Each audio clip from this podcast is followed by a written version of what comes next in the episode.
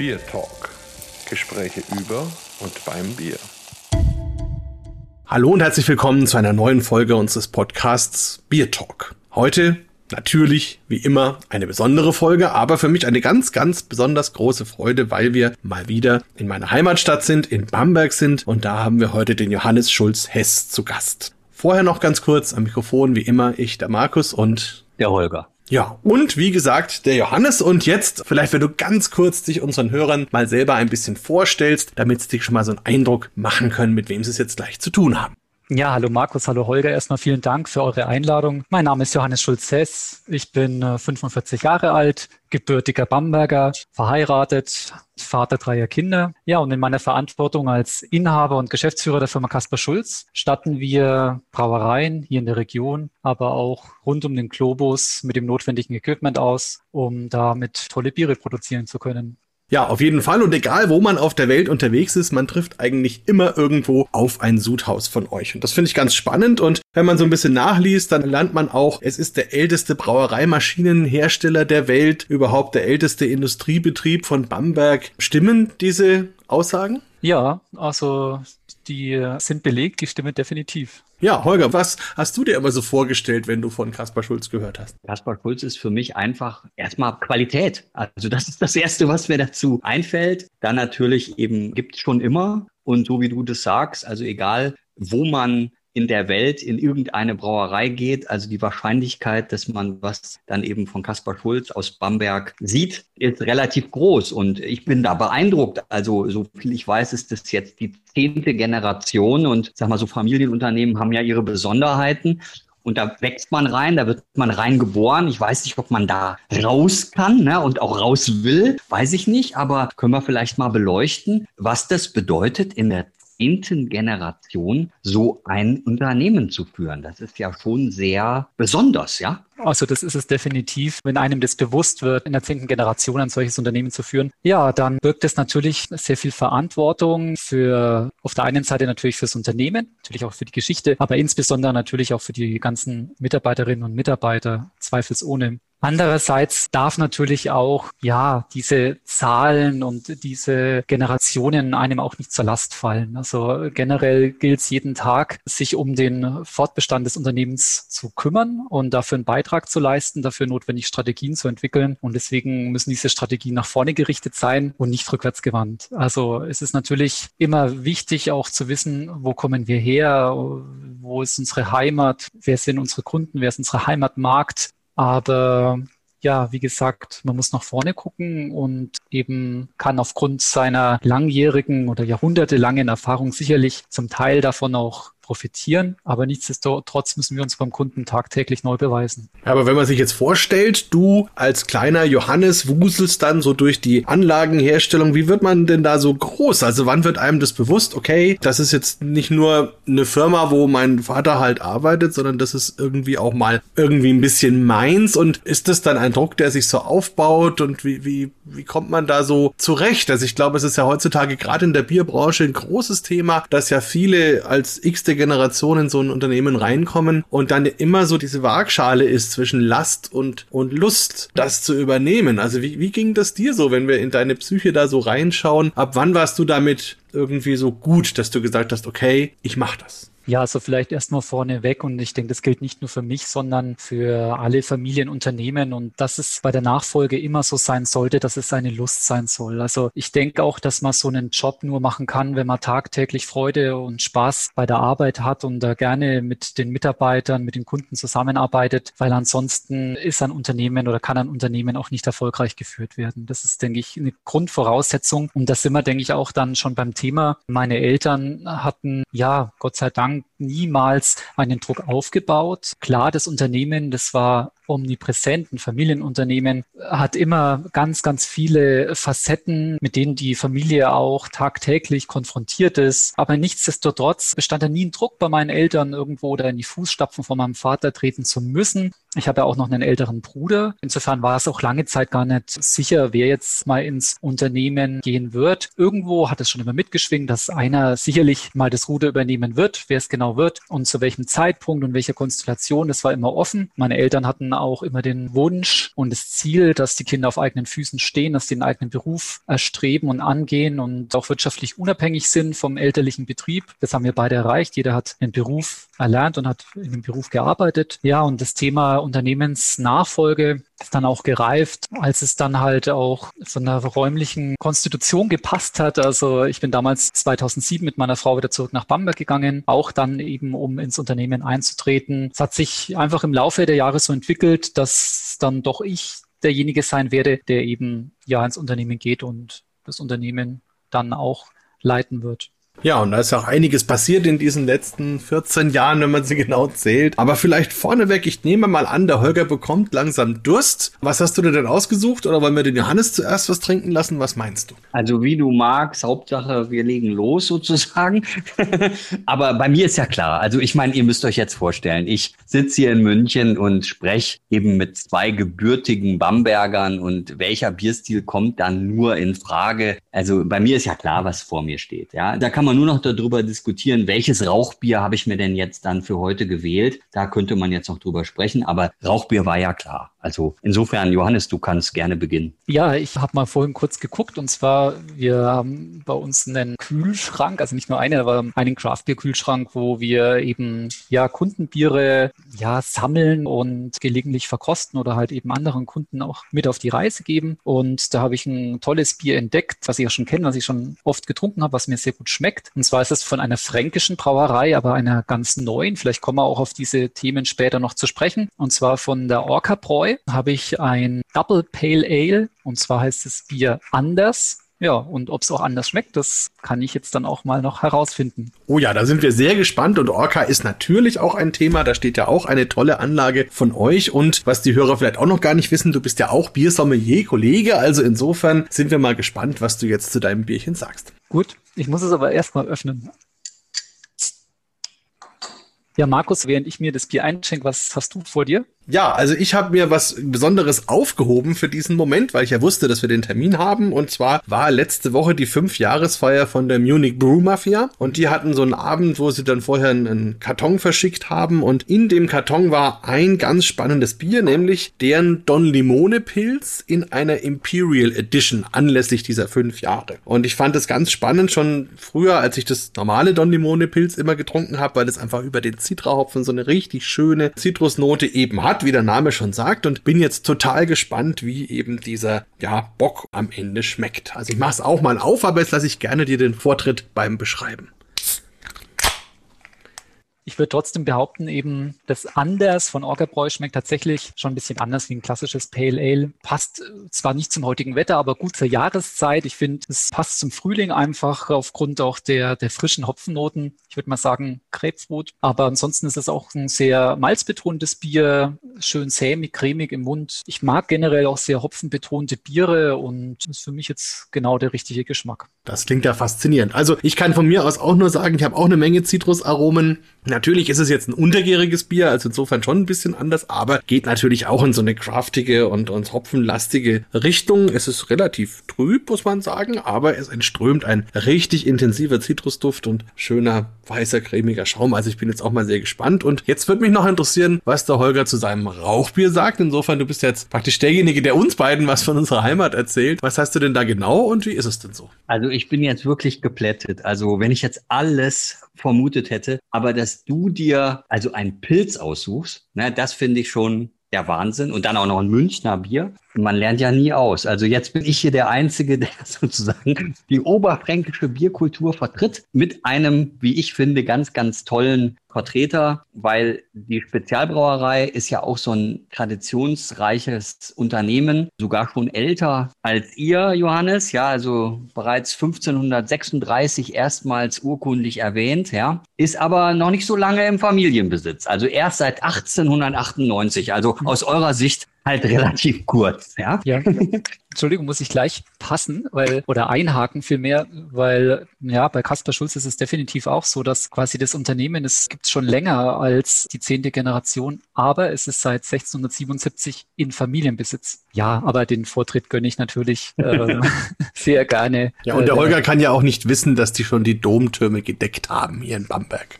Ja, gut, aber es war erst ein bisschen später. Ja. also sehr, also wunderbar. Also bei mir, was ist bei mir im Glas? Also da, das, das ist doch ganz logisch. Also wir haben hier ein richtig schönes Rauchmalzaroma schon in der Nase. Und was mir halt so ganz besonders gut an diesem Bier gefällt, ist eben, dass es so ausgewogen ist. Also man hat eben dieses unverwechselbare Rauchfinkenaroma. Wenn ich jetzt in Aurich geboren wäre, würde ich vielleicht sagen, das ist doch ganz klar Räucherfisch oder so, aber ihr wisst, was ich meine. Und dazu kommen eben so, ja, so auch so brotige Noten. Und dazu passt ja jetzt dann auch, ne? Also so eine deftige Brotzeit mit einem guten Steinof gebackenen Brot und so bayerischen schönen Spezialitäten auf dem Teller, also vielleicht auch gerne oberfränkische Spezialitäten und das liebe ich ja. Also ich bin ja so wahnsinnig gerne in Bamberg. In meinen Augen passt es wunderbar dazu und ich habe jetzt einfach gedacht, Mensch, Lenkerla kennt auch jeder und schätzt auch jeder, aber vielleicht ist nicht allen Biertalk-Hörern klar, dass es eben noch eine zweite sehr traditionelle Rauchbierbrauerei gibt, eben das Spezial. Und was ich auch noch hier nochmal sagen möchte, ist, äh, wir sind ja in einer sehr, sehr schwierigen Zeit und die Spezialbrauerei ist ja dann auch so typisch. Ne? Also mit einem Brauereibetrieb und dann auch mit einem Gasthof, mit einer Gastronomie, mit Zimmern, die vermietet werden und so. Und all das ist ja gerade schwer möglich und eben in einer besonderen Zeit. Und wenn man dann in die Geschichte zurückkehrt und einfach sich wirklich darüber Gedanken macht, wenn ich jetzt seit 1536 Herausforderungen bestehe, ja, und immer wieder dann mich wieder neu erfinde, auch wahrscheinlich ein paar Mal, dann ist so eine, so eine Corona-Pandemie, das ist wahrscheinlich trotzdem so einschneidend, dass man es auch noch nie erlebt hat. Und da würde mich einfach interessieren, Johannes, wie erlebst du das denn jetzt? Also es ist ja im Moment nicht die Hochzeit des Bierbrauens. Und äh, wie, wie trifft euch das? Also kann man da was sagen? Ja, also das ist eine wirklich sehr vielschichtige Frage. Ich meine, es ist definitiv so, um das vielleicht auch noch erzählen zu können. Der Matthias Trumm, eben der Inhaber, der Bräu vom Schlenkerler, hat schon vor, ja, vor Wochen einfach auch mal erzählt, ja, selbst im, im, in den Weltkriegen, im ersten, zweiten Weltkrieg waren die Gaststätten trotzdem mehr oder weniger irgendwo geöffnet, ja. Und dass es jetzt eine Phase gibt, in der in einer jahrhundertelangen Geschichte von Brauereien oder von Gasthöfen erstmals der Zwang besteht, komplett über Wochen und Monate zu schließen. Das ist wirklich sehr traurig und ja, macht, glaube ich, auch so diese Tragweite und die Dimension überhaupt erstmal sichtbar. Und es ist definitiv so, dass natürlich unser Kundenklientel sind ja vor allem die familiengeführten, inhabergeführten Brauereien, die größtenteils extrem unter der Krise leiden und oftmals eben auch eine Gaststätte, ein Gasthaus mit angeschlossen haben, was halt eben geschlossen ist und dadurch natürlich auch eben der notwendige Umsatz fehlt. Manche können das mit Flaschenbier kompensieren, aber nicht alle. Insofern ist natürlich die Stimmung in der Branche teilweise sehr besorgniserregend. Nichtsdestotrotz, und ich denke, das zeichnet auch wieder Familienunternehmen aus, gibt es viele Betriebe, die nach vorne gucken, die sagen, okay, Corona wird jetzt halt ein vorübergehendes Phänomen sein, hilft nichts. Ich denke langfristig, ich denke ja nicht nur über ein Jahr oder mehrere Jahre, sondern ich denke in Generationen. Und da gibt es viele Brauereien, die trotzdem investieren, die auch die Zeit nutzen, die ruhig ruhigere Zeit nutzen für Ersatzinvestitionen. Ja, so dass wir uns wirklich in Anbetracht der Situation nicht beschweren können. Also es kommen Anfragen, wir haben genügend Projekte auch für die nächsten Monate, sind wirklich gut ausgelastet. Das war ja im letzten Jahr während des ersten Lockdowns schon ein wenig anders. Da ist irgendwo die Nachfrage doch von heute auf morgen erstmal rapide zurückgegangen. Also grundsätzlich denke ich, dürfen wir schon sehr positiv nach vorne gucken, wie sich es dann die nächsten Monate und Jahre verhält. Ich meine, jeder weiß es auch, dass ja auch der, der Bierkonsum als solches ja die letzten Monate zurückging. Wie sich da die Trends entwickeln werden, das lässt sich noch schlecht abschätzen. Ihr seid ja wirklich global. Ne? Und da gibt's ja auch mehrere Gefahren. Also jetzt nicht nur den Virus, sondern auch die Preise. Wenn ich jetzt hier gerade so auch in der jungen Szene, auch in der Craft Beer Szene, ja, einfach hinschaue, dann gibt's ja immer wieder jetzt auch die Thematik, ja, wollen wir eine Brauanlage aus Fernost nicht dann doch nehmen, weil das Preis-Leistungs-Verhältnis da besser ist oder, oder, oder wie auch immer. Also da gibt's ja ganz viele Gefahren, die, die, die im Moment sich da so ergeben oder nicht? Absolut. Also das Preisverhältnis mag besser sein. Ich würde sagen, das Nutzen-Preisverhältnis auf keinen Fall. Wir kennen viele Fälle, wo man natürlich erstmal aufgrund von einem geringen Budget halt natürlich auf die Kosten achten muss, aber dann vielleicht Kasper Schulz auch erst im zweiten, dritten Schritt irgendwann in Erwägung gezogen wird. Glücklicherweise gibt es aber auch ja junge Brauereien, die trotzdem auch gleich äh, versuchen, qualitativ technologisch hochwertiges Equipment zu kaufen. Ja, es ist definitiv so, dass die Konkurrenzsituation im Anlagenbau. Das gilt nicht nur für unser Segment. Die Konkurrenz wird immer größer, insbesondere eben auch von den Anlagen aus, aus Asien. Keine Frage. Wir versuchen eben so, wie es halt auch andere Unternehmen in Deutschland betrifft, uns über andere Features, über Technologie, über Innovationen, über Energieverbräuche, über die Marke, über ein rundum sorglos Paket am Schluss natürlich eine Daseinsberechtigung zu schaffen. Und ich hoffe, dass wir das ja noch die nächsten Jahrzehnte oder vielleicht Jahrhunderte hoffentlich auch noch aufrechterhalten können. Ist es vielleicht auch das, was so ein Familienunternehmen irgendwie ausmacht, dass man sagt, ja, wir müssen uns immer wieder neu erfinden. Wir müssen schauen, dass wir uns einstellen können auf die neuen Zeiten. Wir haben vielleicht auch noch das Potenzial dazu, weil wir durch die lange Zeit einfach richtig gute Substanz haben. Und wenn ich überlege, ihr habt ja auch immer wieder neue Sachen eingeführt. Ich erinnere mich an den Schonkocher zum Beispiel oder dann an die Melzerei, die Kleinmelzerei oder jetzt auch die Brennanlagen. Also sind das alles so Punkte, wo man sagt, okay, da beschreite ich eben ganz bewusst so neue Pfade, um diesen Konkurrenzkampf dann auch so ein bisschen aus dem Weg zu gehen? Unbedingt. Also Innovation Innovation ist, denke ich, das Thema schlechthin, was, was, was wir versuchen hochzuhalten, wo wir versuchen, eben einen Vorsprung uns zu erarbeiten. Wir hatten vorhin auch das Stichwort Qualität. Meiner Meinung nach ist Qualität ein Selbstverständnis. Nur über Qualität kann man heutzutage nicht mehr verkaufen. Das erwartet einfach der Kunde. Da müssen schon andere Benefits her. Deswegen sind wir da schon innovationsgetrieben und auf der anderen Seite versuchen eben auch, sag mal, Lücken im Portfolio zu schließen und uns auch noch breiter aufzustellen. Du hast eben die Melzereien genannt oder auch eben die Whisky-Distillen, um eben ein gesamtheitliches Systeme anbieten zu können und nicht uns auf paar wenige Komponenten in der Brauerei beschränken zu können. Ja, ich würde gerne noch mal in deine Firmenvergangenheit blicken, in Anführungsstrichen. Wenn du sagst, 2007 hast du übernommen und bist eben seitdem jetzt verantwortlich. 2007 war auch das Jahr, in dem die Hopfenweise entstanden ist und die dann in ihrem Rückschlag nach Deutschland auch mit auslösend dafür war, dass wir hier diese, ich sag mal in Anführungsstrichen, Craftbeer-Revolution hatten. Wie war das denn? Also du hast ja dann genau diese Zeit in einer verantwortlichen Position miterlebt, wie sich ja schon mal in der Brauwirtschaft einiges verändert hat oder zumindest in die Diskussion gekommen ist. Wie hast du das erlebt? Hat sich das für dich persönlich oder auch für euer Angebot irgendwie ausgewirkt oder, oder habt ihr das eh aus einer globalen Sicht anders wahrgenommen? Gerade, sag ich mal, als Bamberger oder als Oberfranke ist das ja auch eine, eine sehr spezielle Frage, weil wir ja oder ich persönlich den Standpunkt vertrete, dass es diese Biervielfalt und auch dieses Kundenklientel eigentlich bei Kasper Schulz schon immer gab. Also wir mussten uns deswegen auch zumindest von der technischen Seite auch dann nicht neu erfinden, sondern, sage ich mal, unsere Anlagen waren schon immer eigentlich dafür gedacht, eine hohe Biervielfalt bieten zu können für unsere Kunden und auch spezielle Biere eben produzieren zu können. Also von der der Seite hat, äh, sag ich mal, unser Angebotsspektrum gepasst. Aber es war natürlich eine extrem spannende Zeit oder vielleicht sogar Ära, weil eben das Thema Craft Beer halt einfach was bewegt hat in Deutschland. Allein schon aus Consumer-Sicht hat das Bier einen ganz anderen Stellenwert, als es noch vielleicht 2007 und davor war. Bier ist viel, ist viel vielschichtiger geworden. Auch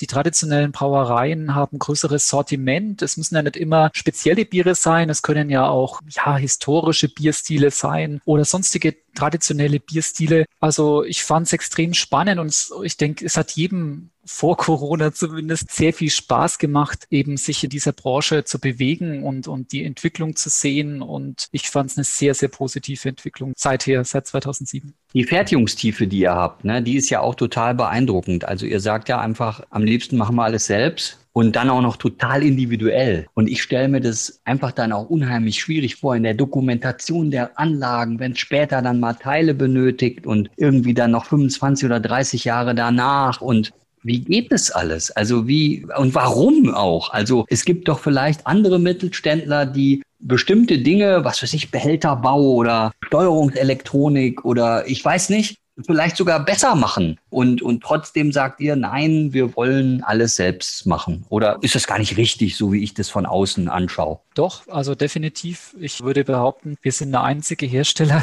zumindest in Deutschland, der, der über diese Fertigungstiefe verfügt. Meines Wissens sind wir auch der einzige Anlagenbauer in dem Segment, der überhaupt seine Behälter noch selber baut. Es ist nicht nur, sage ich mal, ein Kult, den wir darum machen wollen. Es ist einfach eine Philosophie. Unserer Meinung nach hat man nur dann auch irgendwo den hundertprozentigen Fokus eben auf, auf die Qualität der Produkte, wenn man sie selber macht. Ich meine, irgendwelche Standardbehälter kann man natürlich irgendwo günstiger kaufen, das ist keine Frage. Aber wie du sagst, wir fertigen ganz, ganz häufig in Losgröße 1, also ein Behälter, den es nur einmal gibt oder eine Ersatzinvestition, ein Behälter, der wirklich maßgeschneidert in irgendwelche Keller oder Räumlichkeiten eingebracht werden muss. Und da sind wir halt total flexibel, weil wir einfach vom Blech an alles selber produzieren. Es gibt Kunden, die nehmen das auch natürlich von dem Mehrpreis, was, was das zwangsläufig mit sich bringt, nehmen das danken in Kauf. Es gibt natürlich auch Projekte, die wir verlieren, weil wir eben nicht die Behälter irgendwo in Osteuropa zukaufen. Aber das ist Teil unserer Philosophie und ich hoffe, dass sich das auch langfristig ja irgendwo auch auszahlen wird, dass wir dann trotzdem aufgrund der Flexibilität ja vielleicht auch agiler sind als der ein oder andere Marktbegleiter. Ich würde jetzt ganz gern nochmal wieder zurückkommen zu dir als Person auch. Da müssen wir darauf achten, dass wir nicht sofort immer abdriften ins Unternehmen. Du hast ja gesagt, drei Kinder. Ich habe auch drei Kinder. Wie ist es denn bei dir verteilt?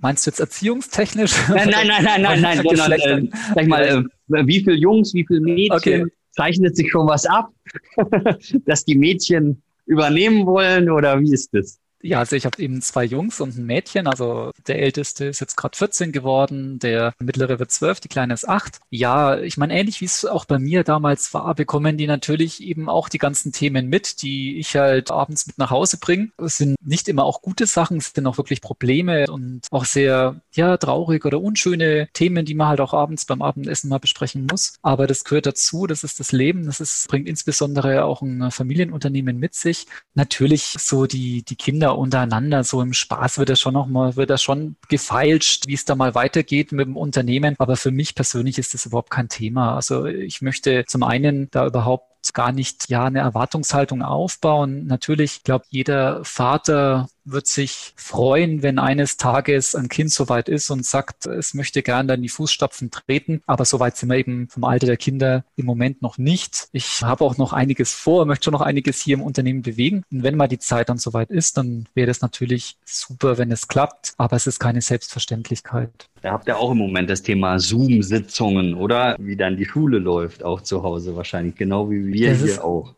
Ja, es ist echt der Hammer, aber ich muss trotzdem grundsätzlich sagen, wie so, so, so schlimm die Situation, auch die wirtschaftliche Situation generell ist und die Probleme tagtäglich, die man hat durch Corona. Aber ich denke, für die, für einige Familien, ich möchte es jetzt nicht pauschalisieren, aber zumindest aus unserer Sicht, für uns als Familie, ist es auch trotzdem teilweise eine sehr schöne Zeit. Man hat viel mehr Zeit füreinander. Man macht mehr als, als man eben vor Corona gemacht hat. Und wir haben uns als Familie schon eigentlich da ganz gut drauf eingestellt eingestellt. Ich habe mich neulich mit so ein paar Brauern unterhalten über eben das Thema, so die Zukunft, was kann man noch so alles erfinden rund um Brauanlagen und Maschinen und so. Und dann war so die These im Raum, dass man jetzt nach gut 120, 130 Jahren immer weiter Entwicklung des bestehenden Systems jetzt irgendwie mal am Ende der Innovationen angelangt ist. Also wo man einfach sagt, okay, jetzt haben wir das optimale Maischbehältnis und das optimale Verfahren und das Läutern und alles funktioniert wirklich perfekt. Jetzt ist mal der Punkt erreicht, nicht, wo das ausgereizt ist. Also wo man sich dann vielleicht mal komplett andere Gedanken machen muss oder an völlig anderen Punkten ansetzen muss, wie zum Beispiel eben der Nachhaltigkeit oder solchen Themen. Wie ist es denn so aus deiner Perspektive? Also würdest du sagen, es gibt immer noch einiges an Entwicklungs- und Innovationspotenzial oder seid ihr auch am Nachdenken, wo man noch so andere Wege beschreiten kann?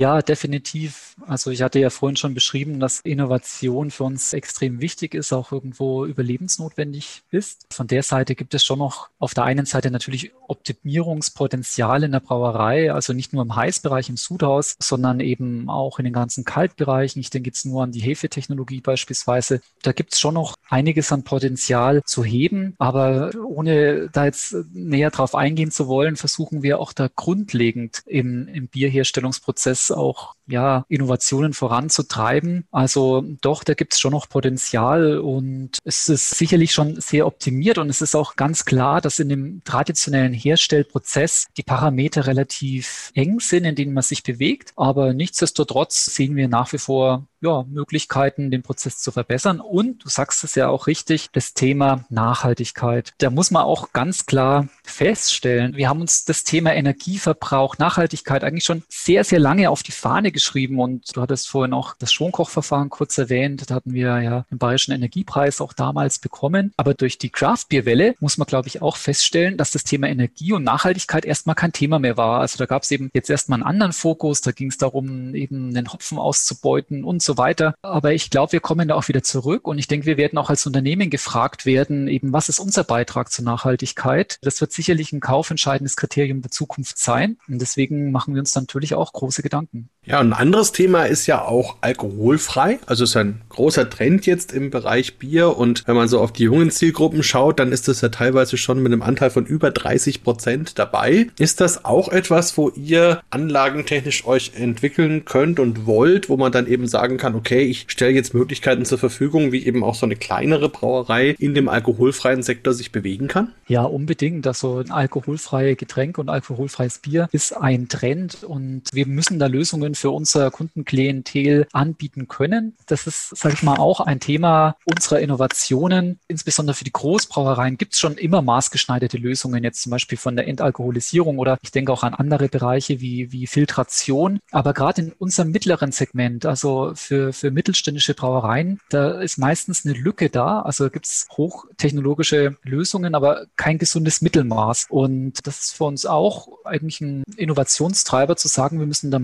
maßgeschneiderte Produkte für unsere Kunden entwickeln, beispielsweise unseren Filter, unsere Filtration, aber auch eine Entalkoholisierung. Da brauchen wir definitiv eine Antwort auf diesen Trend wenn man so guckt, andere Anlagenhersteller oder auch die großen Hopfenhändler oder auch die Malzproduzenten, die versuchen ja alle irgendwo so ein Showroom zu schaffen, wo man dann praktisch eine, eine, Brauerei hat, wo man ihre Dinge verkosten kann oder wo man eben auch in einer Brauerei sehen kann, was die alles leisten kann. Können wir irgendwann mal damit rechnen, dass wir in Bamberg vielleicht auch so einen Showroom haben, wo wir dann eben Biere aus euren Anlagen probieren können? Ja, also das ist natürlich ein großes Thema und die Frage habe ich persönlich mir selbst natürlich schon häufig gestellt. Meine Antwort, also heute sage ich, Bamberg ist unser Showroom. Wir haben hier so viele tolle Brauereien, so viele tolle Biere, auch neue Brauereien, also nicht nur alteingesessene Familienbetriebe, so dass wir mit Interessenten, mit Kunden gerne eben in die Stadt gehen und, und dort uns die Anlagen anschauen oder hier auch im Umland. Ich sage ganz klar, wir sind ein Anlagenhersteller und kein Bierproduzent. Wir möchten unseren Kunden auch hier in der Region keine Konkurrenz machen. Also wir möchten nicht selber Bier produzieren und das sogar dann vielleicht noch in Verkehr bringen, so dass ja wir eigentlich bewusst diesen Weg, wie es auch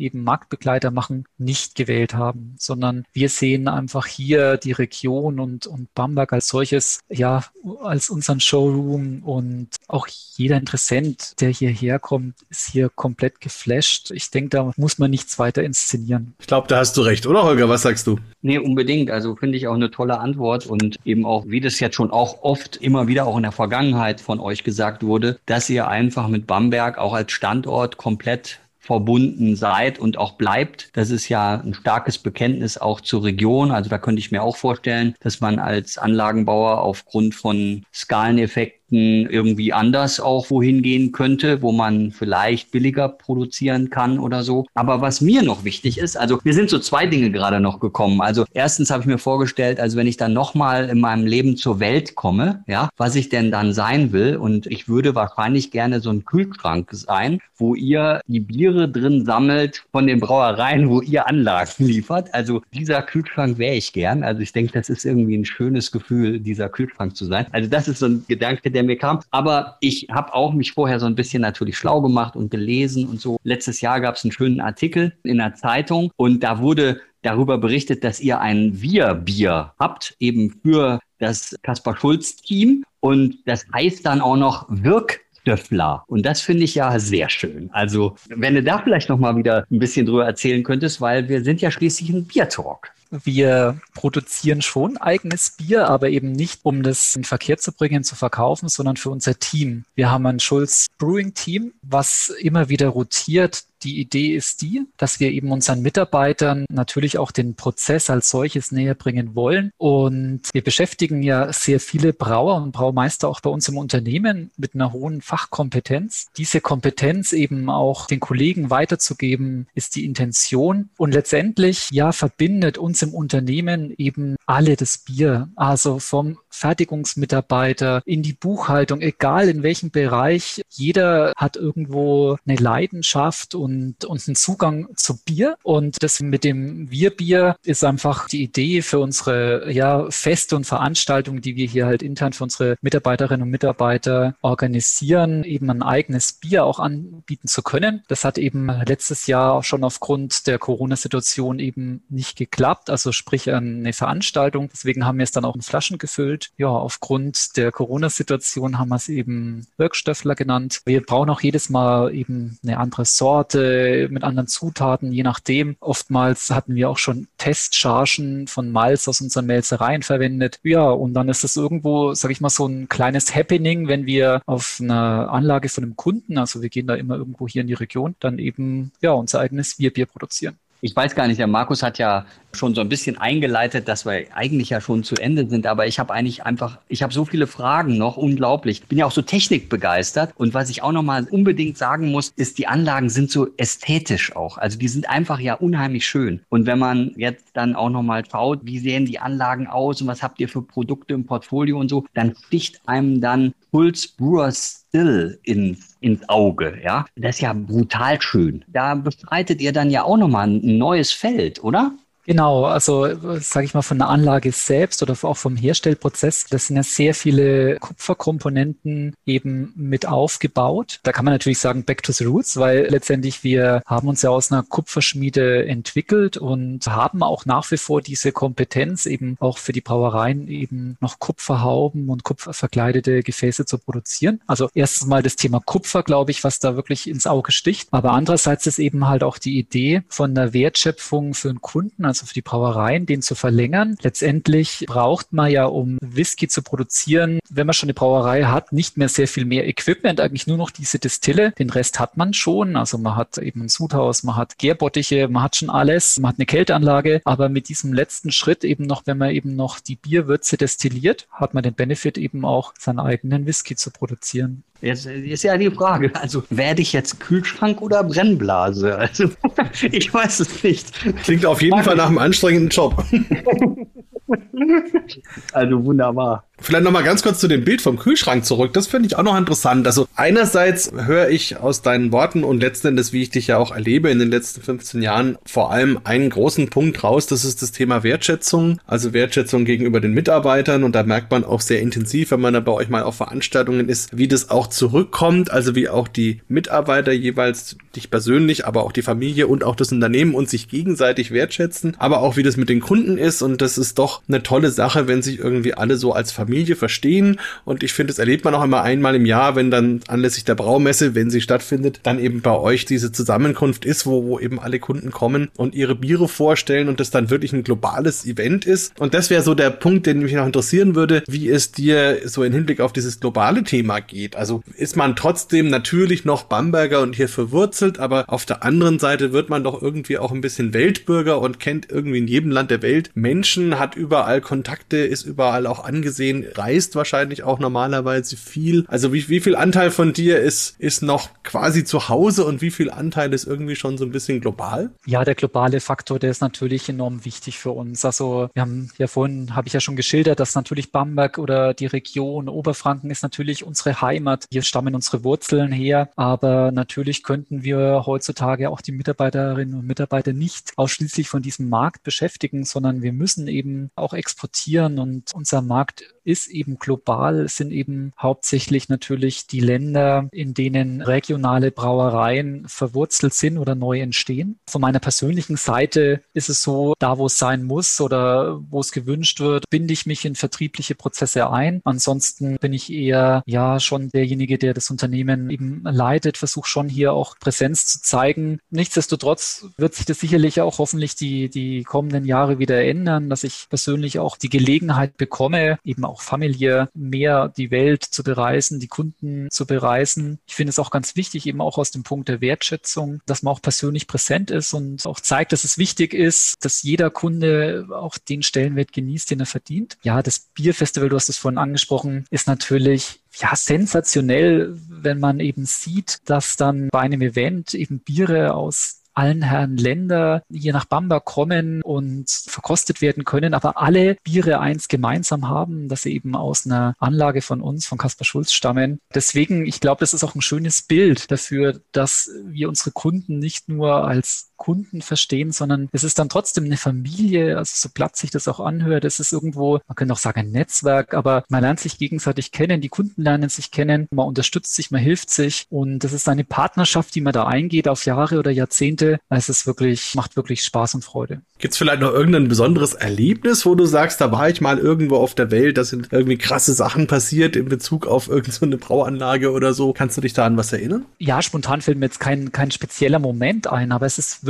so, dass jeder Besuch beim Kunden, und ich denke, es betrifft nicht nur mich, sondern es betrifft auch meine Mitarbeiter, ist irgendwo ein Highlight oder bleibt irgendwo was hängen, gerade wenn man auch eben geschäftlich und gerade noch in unserer Branche, wo es um Bier geht, irgendwo auf der Welt jemanden besucht. Man hat einen ganz anderen Zugang dann auch dort zu dem Land und wird in Dinge eingeführt, die man als Tourist niemals erleben würde. Deswegen, es sind so tolle Erlebnisse, auch es entstehen auch Freundschaften eben ja, dieser globale Gedanke, der ist enorm wichtig und der ist leider jetzt natürlich auch die letzten Jahre nicht nur durch Corona, sondern auch durch, durch vielen Krisen auf dieser Welt ein bisschen kleiner geworden. Und ich denke, das können wir uns alle wünschen, dass eben auf der globalen Seite die Welt auch wieder offener wird, eben nicht nur Corona bedingt, sondern dass wir auch wieder reisen dürfen ohne Einschränkungen und uns ja das Thema Bier wieder global verbindet. Auf jeden Fall. Und ich erinnere mich vor allem daran, dass eben das immer so was ist, wenn ich irgendwo auf der Welt bin und man ist dort bei einer Brauerei und die haben dann zum Beispiel eine Schulzanlage, dann ist das immer so das erste oder zweite, was die machen, dass die mich ganz stolz eben zu ihrem Kessel hinführen und dann zeigen, da ist das Logo und da haben wir unsere Brauerei her. Und wenn ich dann immer sage, ja, ich komme da aus derselben Stadt und ich wohne 500 Meter weit weg, dann ist das immer so der, der erste Türöffner und das finde ich immer eine ganz, ganz tolle Sache. Also insofern vielen, vielen Dank für deine Zeit, für den spannenden Talk Talk und für den Einblick in dein Leben und deine ganz persönliche Geschichte, die du mit deiner Firma jetzt ja schon hast. Und ich denke mal, das ist wahrscheinlich nicht der letzte Bier Talk. Uns wird bestimmt noch einiges an spannenden Themen einfallen. Aber wie gesagt, erstmal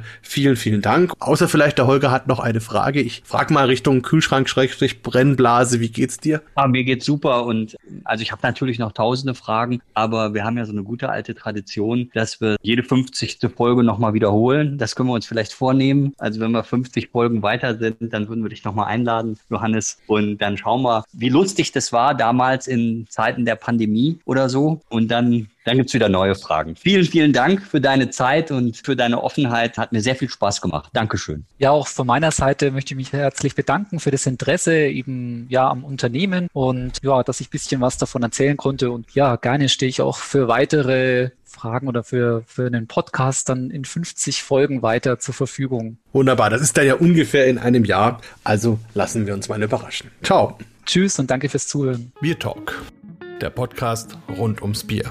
Alle Folgen unter www.biertalk.de.